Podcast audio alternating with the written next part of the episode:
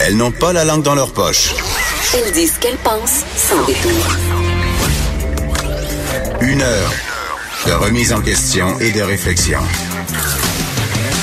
Geneviève Peterson. Vanessa Destinée. Les effrontés. Hey, salut tout le monde, je suis contente de vous retrouver. J'en profite d'emblée pour remercier ma collègue Vanessa Destinée d'avoir gardé le fort pendant que je gardais le fort familial à Ah, l'hôpital. ben merci Geneviève, charmante attention ce matin. Mais toi, comment tu vas? Écoute, euh, j'ai- on, a- on dirait que j'ai passé une journée à la guerre, littéralement, au front.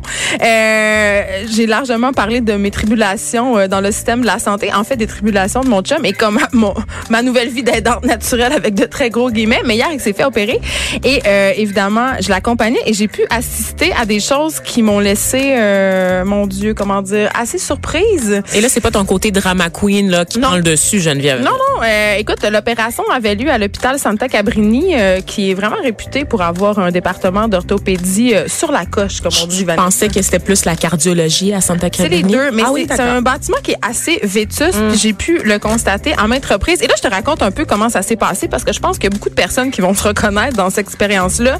C'est qu'on est un peu, le système de la santé, c'est un gros système. Il y a plein de gens. Euh, on est un peu laissé à nous-mêmes. Et là, euh, évidemment, euh, bon, euh, quand tu t'arrive quelque chose, tu rentres dans ce système-là. Et là, c'est un peu une très grosse machine qui roule un peu carré. Moi, c'est comme ça que j'écrirais ça. Là. Et là, euh, je veux préciser au départ que euh, le personnel de cet hôpital-là a été incroyable. Les infirmières, les médecins, les préposés, tout le monde fait une tâche incroyable. Les gens sont gentils, les gens sont attentionnés, mais les gens sont débordés, Vanessa. Là. Euh, et là, on est arrivé là à 6 heures le matin et pour vrai, je me sentais vraiment comme dans un hôpital militaire en zone de guerre. Ah. Littéralement. Non, pour vrai, parce que évidemment, la vétusté du bâtiment aide à ce sentiment-là, mais t'arrives pour t'enregistrer, il y a genre 30 personnes, 10 chaises, et là, qui vont se faire opérer. Là. Ces gens-là sont admis en chirurgie. Donc, c'est des gens qui sont en douleur, c'est des gens qui sont faibles, et là, ils ont tout simplement pas de place où s'asseoir. Là, t'attends, ils te montent à la chirurgie d'un jour, et là, on mettra des photos sur la page Facebook des effrontés, mais en sortant de l'ascenseur, je lève ma tête, et y avait d'énormes bouts de plastique au plafond, des bâches, et il y avait de l'eau jaunasse, grisâtre, qui Ben coulait. Voyons donc. Et là, tu dis, je m'en vais, je m'en- j'accompagne quelqu'un en chirurgie dans un lieu supposément stérile. Puis là, je comprends qu'il y a des portes puis que les lieux sont stérilisés, mais ça augure pas bien. Tu comprends? Tu regardes ça puis tu fais, mais où suis-je? Suis-je au Québec? C'est comme dans nos écoles, c'est la même affaire. Mais ça tombe littéralement en ruine. Littéralement, je veux dire, un moment donné, je suis dans un corridor puis il y a un bout de plâtre qui est un peu tombé. C'est pas vrai. Ouais, de, de la petite poussière. Là, Mais c'était pas comme un, un truc il y a quelques années, justement, la poussière des hôpitaux Ben, qui un peu tombait sur les patients Là, pendant les disais, opérations. Est-ce que je vais avoir la légionellose? Tu sais, J'avais peur de respirer, Ah. littéralement. Donc là, on, on, on arrive au, département de la chirurgie d'un jour et là, c'est une grande salle avec plein de lits et on me dit que c'est pas là. Il faut attendre à côté, euh, dans une autre salle d'attente où Évidemment, c'est bondé de gens, de gens mal en point. Il n'y a pas assez de chaises pour tout le monde. Et là, euh, bon, euh, mon chum est dans une chaise roulante et là, c'est peut-être la pire position pour lui. La pire, ça lui fait très très mal. Et là, je vais voir l'infirmière au poste de garde puis je fais, est-ce qu'on peut lui octroyer un lit? Et la réponse a été, ben là, non, euh, il va falloir attendre. Il y aurait en fait, il aurait fallu qu'il attende deux, trois heures dans cette position-là, sans antidouleur, sans rien. Donc, c'était un peu... Puis l'infirmière, elle- quand j'ai expliqué la situation, elle me donnait un lit. Mais si je lui avais rien dit, on aurait attendu trois, quatre heures dans cette position. Et, et- Il est encore heureux qu'il était accompagné, en fait, ton chum, parce que j'imagine Ben, c'est- qu'il y avait beaucoup de personnes qui se retrouvent à, à l'urgence ou même en journée Ben, d'opération c'est ça mon seule. point. C'est ça mon point. Je- dans la salle où tout le monde attend pour avoir sa chirurgie, puis là je répète encore une fois, les infirmiers, les infirmières, tout le monde est incroyable. Euh, T'es pas laissé à toi-même. T'es vraiment bien prise en charge, mais il y a beaucoup de gens seuls. Puis les infirmiers, les infirmières, évidemment, les préposés sont très occupés, donc ils peuvent pas être 12 heures avec toi sans arrêt puis tenir la main puis t'aider à te changer puis t'amener aux toilettes, tu sais. Fait que j'ai vu un monsieur se planter en pleine face, euh, tu sais, mais euh, oui, oui, tu sais. Fait que c'est là qu'on est, tu sais. Puis t'attends au bloc opératoire, t'as pas trop de détails. Il y avait une fille à côté de moi, ça faisait 50 heures. Ça faisait 50 heures qu'elle était là. Elle était enceinte de 32 semaines. Elle habite le Gardeur. Si ça nous écoute, je la salue. Impossible. 50 Ouais. heures. Oui, son chum C'est avait- combien de jours, ça?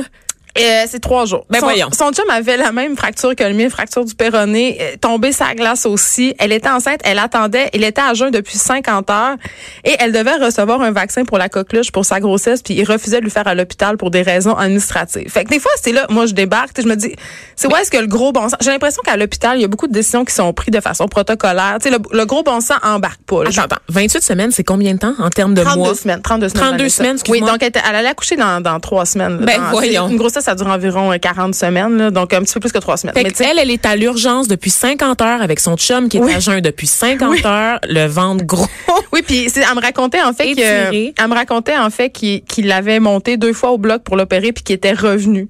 Mais pourquoi ils les ont pas renvoyés chez eux? Ben parce que c'était loin. Fait que c'est ça, tu c'est de dire c'est des décisions qui sont prises pour le protocole parce que c'est la procédure, mais on dirait que le gros bon sens embarque pas tout le temps dans notre système hospitalier. Puis c'est pas la faute à des individus en particulier qui font partie de ce système-là. C'est de la faute de ce système-là qui est engorgé, qui en peut plus.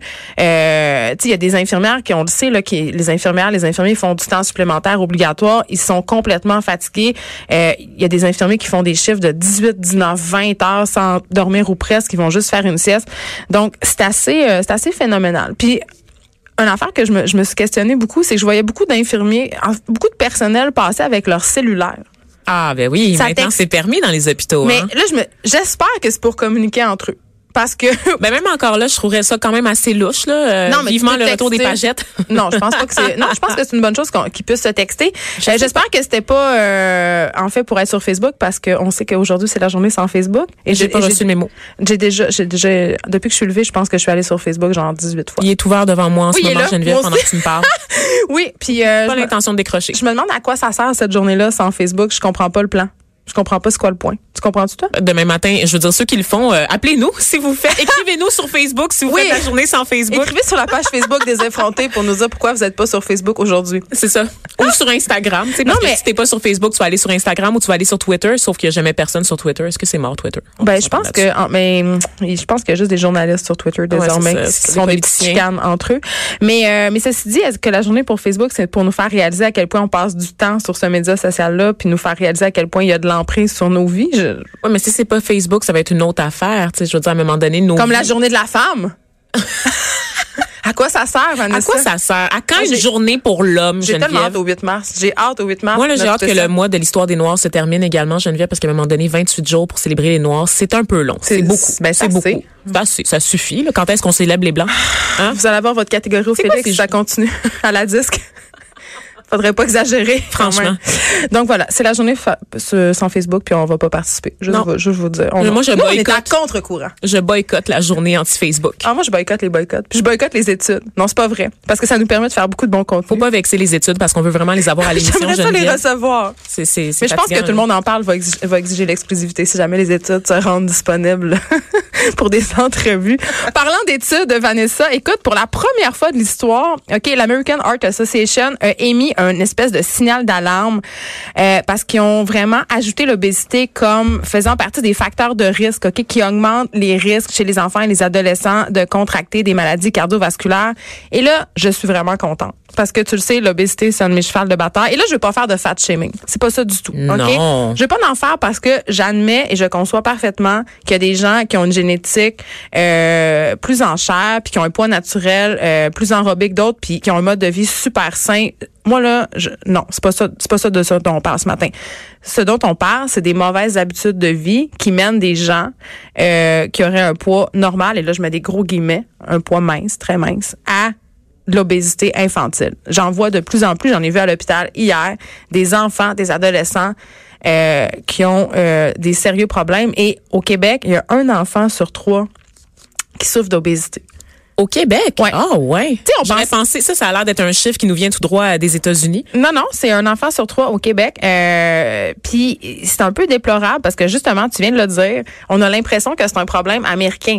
Mais Vanessa, arrêtons de nous voiler la face. Notre mode de vie au Québec, il est nord-américain. Tu sais, je veux dire, on consomme comme des gens des États-Unis, on s'alimente comme des gens euh, les des mêmes États-Unis. bannières, effectivement. C'est les mêmes bannières. euh, d'un Euh, d'abord puis- l'autre de la frontière. Puis là, euh, bon, euh, évidemment, il y a une série de mesures que les médecins désirent mettre en place. Les politiques alimentaires pour éliminer la malbouffe dans les cafétérias.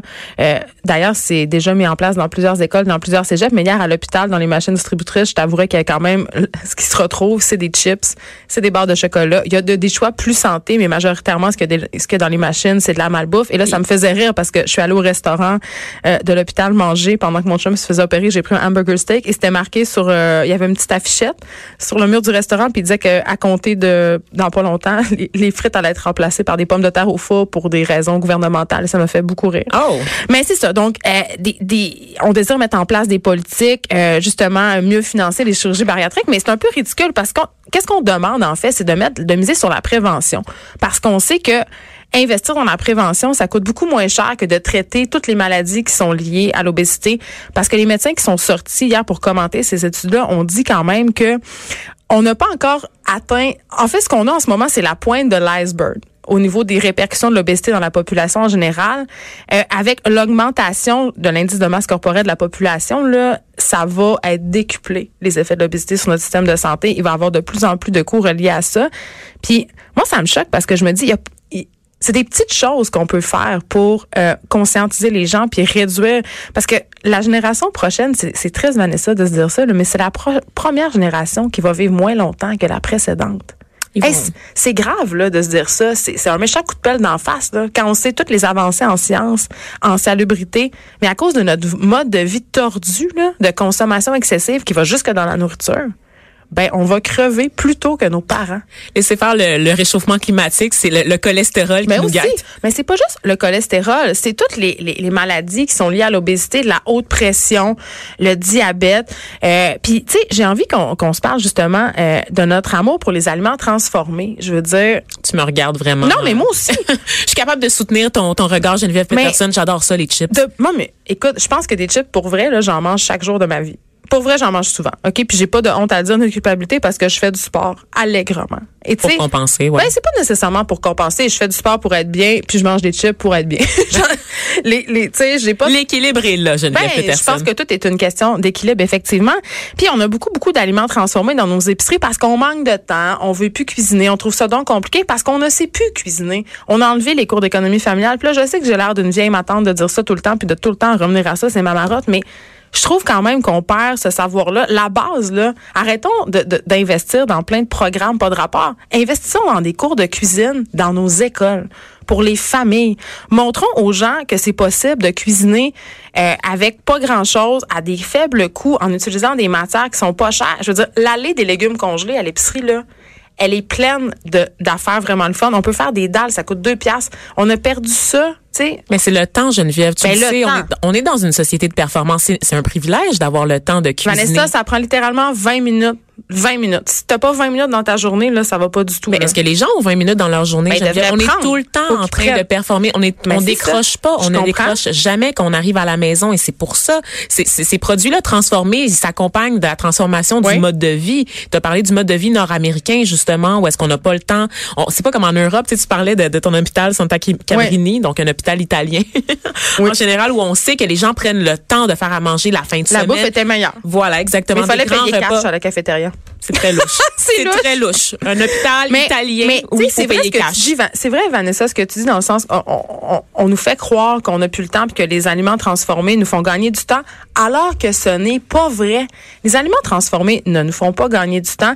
Il faut les déballer, il faut les faire cuire, il faut les faire chauffer. Les, toutes les boires de good food de ce monde, là, ça prend 30 minutes à préparer quand même. Là. Oui, mais Good Food, c'est quand même une belle alternative. C'est une alternative pour les gens qui ont de l'argent, Vanessa. ça coûte environ, tu sais, je veux dire, pour une famille, là, c'est absolument impossible de vivre sur Good Food, m'occupe d'être juste de ma propre tête, Geneviève. Je le sais sais. bien, c'est pour ça. Je suis Mais- une de ces privilégiées. Mais quand même, je pense qu'une solution euh, à tout ça, ça serait de remettre la cuisine au centre des habitudes de vie des gens. Puis ça, ça commence à l'école, tu sais, ça commence jeune.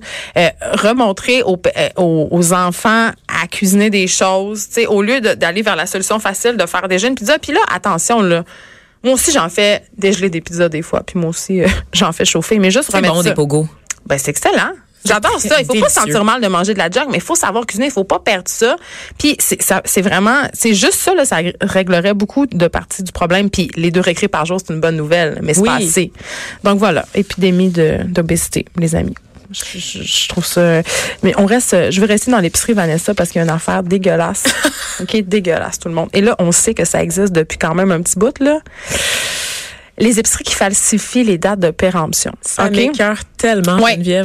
Euh, oh mon Dieu. Oui, la presse euh, nous apprenait ça euh, ce matin, en fait, en exclusivité, des inspecteurs en salubrité qui entrent dans les épiceries qui se rendent compte que les employés font preuve de créativité pour euh, pour les dates de péremption. Et là, euh, une petite histoire, tu sais que hein, je suis reconnue pour mes anecdotes. Toujours, toujours. Un de mes premiers chums, il travaillait euh, dans une bannière euh, à l'intermarché, pour ne pas la nommer. D'ailleurs, c'est une bannière qui est nommée dans le reportage de la presse. Euh, Quand, quand on avait 16-17 ans, il était, euh, il travaillait dans le département de la boucherie puis il faisait de l'emballage. Et une de ses tâches, c'était de faire la rotation des étiquettes. C'est comme ça qu'on appelait ça.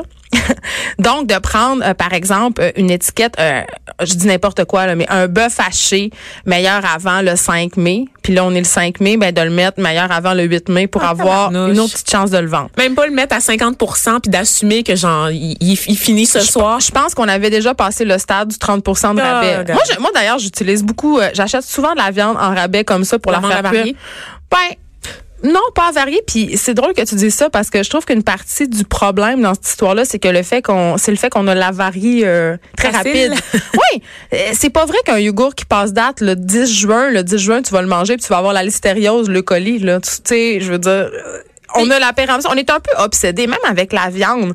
Tu sais, ça m'est déjà arrivé de manger une viande qui est passée date de deux jours. Puis, tu sais, on, notre politique alimentaire, c'est vaut mieux prévenir que guérir. On est plus catholique que le pape. Puis c'est à cause de cette obsession-là pour la salubrité justement, puis pour euh, l'espèce de d'obsession qu'on a d'être toujours à un que les épiceries ça donne à de telles pratiques, tu sais quand même. Mais c'est quand même très Mais c'est dégueulasse, on oui, s'entend, là. Moi, j'ai déjà travaillé dans une épicerie Geneviève comme Oh, caissière. Euh, moi aussi, euh, entre 17 et 19 ans, puis je, je n'ai eu aucun vent d'une telle politique là, de changer les étiquettes là, sur euh, sur les produits. Ce qu'on faisait, c'était qu'on laissait la date, évidemment, si c'était le 5 mai, ben on Ouais. est encore le 5 mai, puis on la viande à rabais, comme ça tu la cuisines ce soir, tu sais. Je comprends. Moi, je comprends pas cette idée de Ben, changer l'idée- les dates. C'est un petit peu malhonnête Attends. quand même, hein? Mais l'idée, elle est financière. Évidemment, tu as moins de pertes, donc euh, tu fais plus d'argent. Mais il y a un enjeu de santé publique quand Mais même qui est à ne pas négliger. Une solution ici. que beaucoup d'épiceries ont trouvée puis que je trouve quand même assez ingénieuse, euh, c'est de préparer des aliments avec euh, ces viandes-là ou ces légumes-là qui sont moins frais puis qu'on veut passer.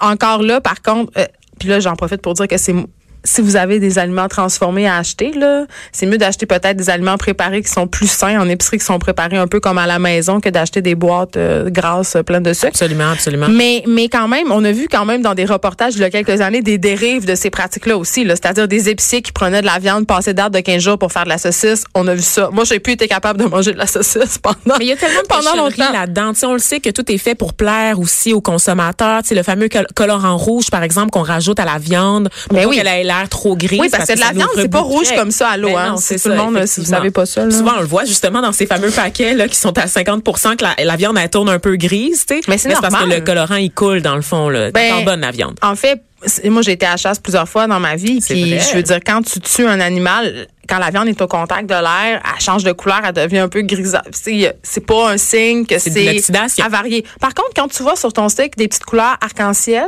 Ou des verres blancs. Ouais, ça, Ça peut être un indice Je vais être que- malade. Excusez, je vais aller être malade, je vais revenir. Oh, mais c'est ça. les verres blancs. Donc euh, ouais, c'est j'ai une phobie.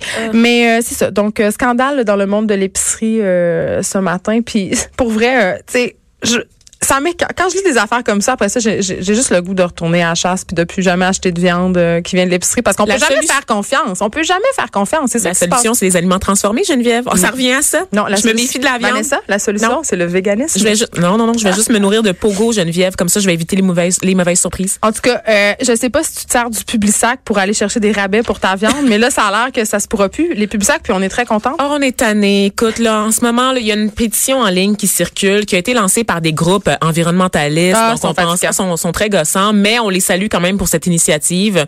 Donc, la Fondation David Suzuki et Kiter, notamment, euh, qui a fait une, une, une pétition Geneviève pour demander à la Ville de Montréal de faire une consultation sur l'utilité des publics sacs. Parce que là, on le sait, euh, les publics sacs sont distribués à tout le monde, sans exception. T'as beau mettre la, la maudite hey, je l'ai chez nous. Je, pas de, de oui, s'il vous plaît, ou pas de circulaire, s'il vous plaît. Je l'ai tu reçois quand même des circulaires à la fin de la journée. Et tu sais qu'à chaque semaine, 900 000 sacs sont distribués sur l'île de Montréal, Geneviève. Donc, c'est énorme en termes de consommation de plastique. Est-ce qu'il y a des gens énorme. qui utilisent vraiment ça, les publics sacs? Je n'ai jamais, ne serait-ce couvert un. Mais c'est peut-être une moi, partie de mon problème d'économie. Honnêtement, je pense aux belles sœurs de Michel Tremblay oui. ou à ton tour, Laura Cadieux. Puis j'ai vraiment l'impression que ça date d'une autre époque. C'est-à-dire que c'est des bonnes femmes qui se réunissent pour découper. Tu sais, le couponing, là. L'espèce de mode de découper des coupons dans les... les mais ça, t'as pas le choix de porter une jaquette fleurie puis un bonnet de douche quand tu fais ça. Là. Puis de jouer au bingo aussi tes fins de semaine. Tu sais, j'associe ça à quelque chose qui existe plus nécessairement au Québec. Je pense qu'on est rendu ailleurs. Les gens font leur épicerie littéralement en ligne maintenant. Mais de toute façon, les rabais, c'est tout rendu dans nos téléphones. Moi, c'est tout le temps partout les rabais parce qu'on veut tellement t'inciter à acheter de toute façon que tu te rends à l'épicerie puis tout est en solde, tout est en rabais. L'autre fois, j'ai eu, j'ai eu un rabais de 25 dollars au labé en papier puis j'étais mystifiée. Un coupon? Un papier? papier. C'est donc même bizarre. Je, me disais, mais mon Dieu, est-ce qu'on est, en 1972? C'est parce qu'il fallait le scanner. Est-ce qu'elle le mettait sous sa caisse? De, de toute façon, on va s'entendre, là, Vanessa. On va se dire les vraies choses le seul fait de devoir découper puis apporter le papier au magasin, tu viens de t'éliminer. C'est une bonne stratégie parce que tu es à peu près sûr qu'il y a 50% de la population qui vont pas l'utiliser le rabais ou qui vont le perdre. Moi, je vais le perdre dans ma sacoche ou je vais juste pas l'amener. Alors que les rabais dans les téléphones, c'est pas mal plus efficace parce que tu fais juste scanner. Tu sais, en tout cas, ça, ça, peut un truc désuet là. Mais ben oui, c'est des circulaires. Mais les circulaires là, honnêtement, les circulaires à partir un feu là, qu'est-ce que tu fais avec ça Et encore là, partir un feu avec ça, c'est vraiment pas bon pour l'environnement parce que c'est du papier glacé.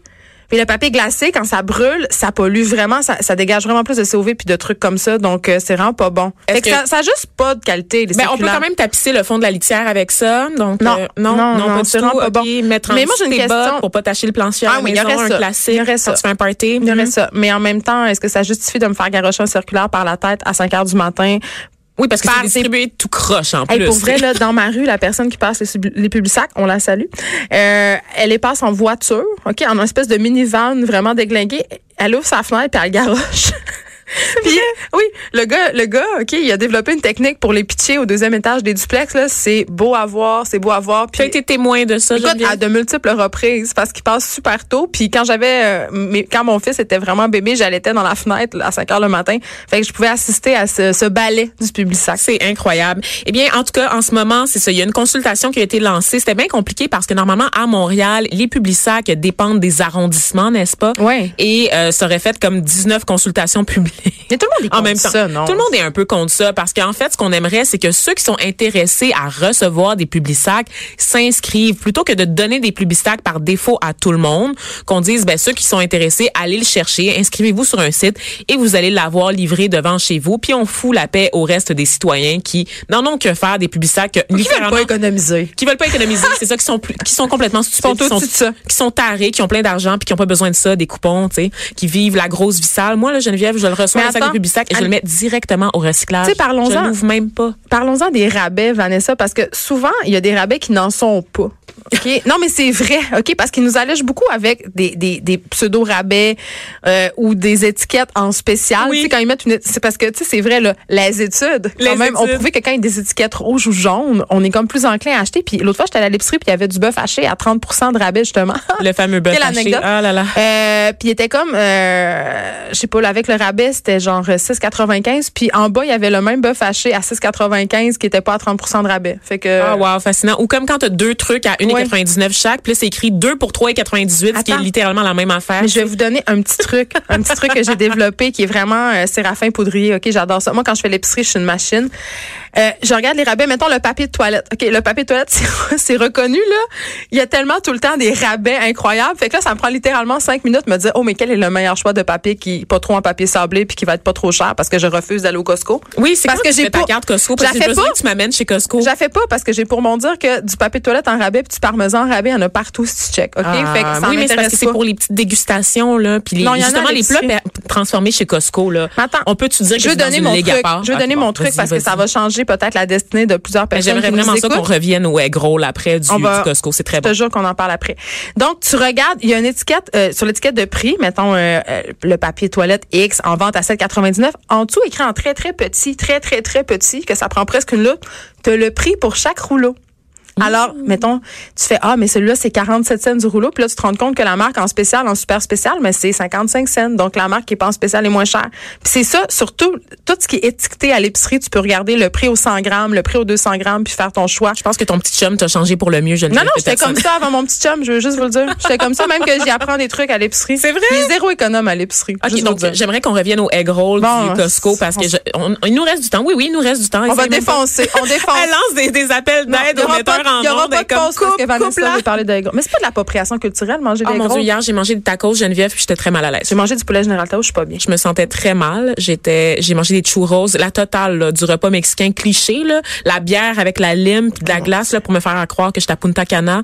Je me sentais très très mal. J'ai pas eu un sombrero, mais c'était limite. euh, C'était limite. On va te conduire au port de la ville. Mais pourquoi Écoute. tu veux me parler des gros? Là, on défonce. Mais non, tu mais me c'est parce parles des gros. oui, non, mais c'est parce qu'au Costco, là, le, royaume de- des aliments transformés, Ah on va se le dire, parce que les gens, ils achètent en vrac, puis ils achètent des boîtes de C'est trucs tellement qu'ils mettent dans zéro économique à deuxième- aller au Ben oui. Costco? Zéro parce que tu sors de là avec un panier de 600 pièces chaque fois. Tu sors Chaque de fois. là, puis t'es obligé de t'acheter un deuxième congélateur C'est ça. parce que t'as pas de place C'est pour ranger toutes ces C'est boîtes-là. la surconsommation, son paroxysme. J'haïs le Costco. Le Costco. ça existe? La seule chose que j'aime au Costco, je vais vous dire, c'est quoi? Ah. Les hot dogs à 99 Non, cents c'est le, c'est le Nutella sans huile de palme. Y a-tu ça pour vrai au a Costco? ça, puis je m'en fais acheter par des gens qui ont leur carte Costco. Mais c'est le trafic qui tes de de, Costco? J'ai besoin d'un lift pour y aller aussi en passant. Donc, euh, j'ai besoin d'une carte et j'ai besoin d'un lift. Je ne le mérite pas. Ben voyons donc, je t'ai remplacé pas parlé, t'as pas parlé des egg rolls encore. Il nous reste 30 secondes. Ils sont très délicieux, donc ça vient en paquet genre de 18 honnêtement, puis il y a une petite sauce qui vient dans chacun des paquets, donc euh, parce que tu peux le séparer en deux, donc le mettre dans ton deuxième congélateur, celui que tu que tu utilises pas tout de suite, et euh, vraiment ça goûte euh, comme euh, au boui-boui vietnamien au coin de la rue, vraiment là, Ben non. donc l'insalubrité en moins, donc c'est parfait. Ah, c'est, ça, c'était dégueulasse. plus C'était raciste. Là, tu vas prendre ton respire, puis tu vas nous parler du complot anti-vaccin. On s'arrête Oh un petit peu. mon dieu. Les effrontés. De 9 à 10.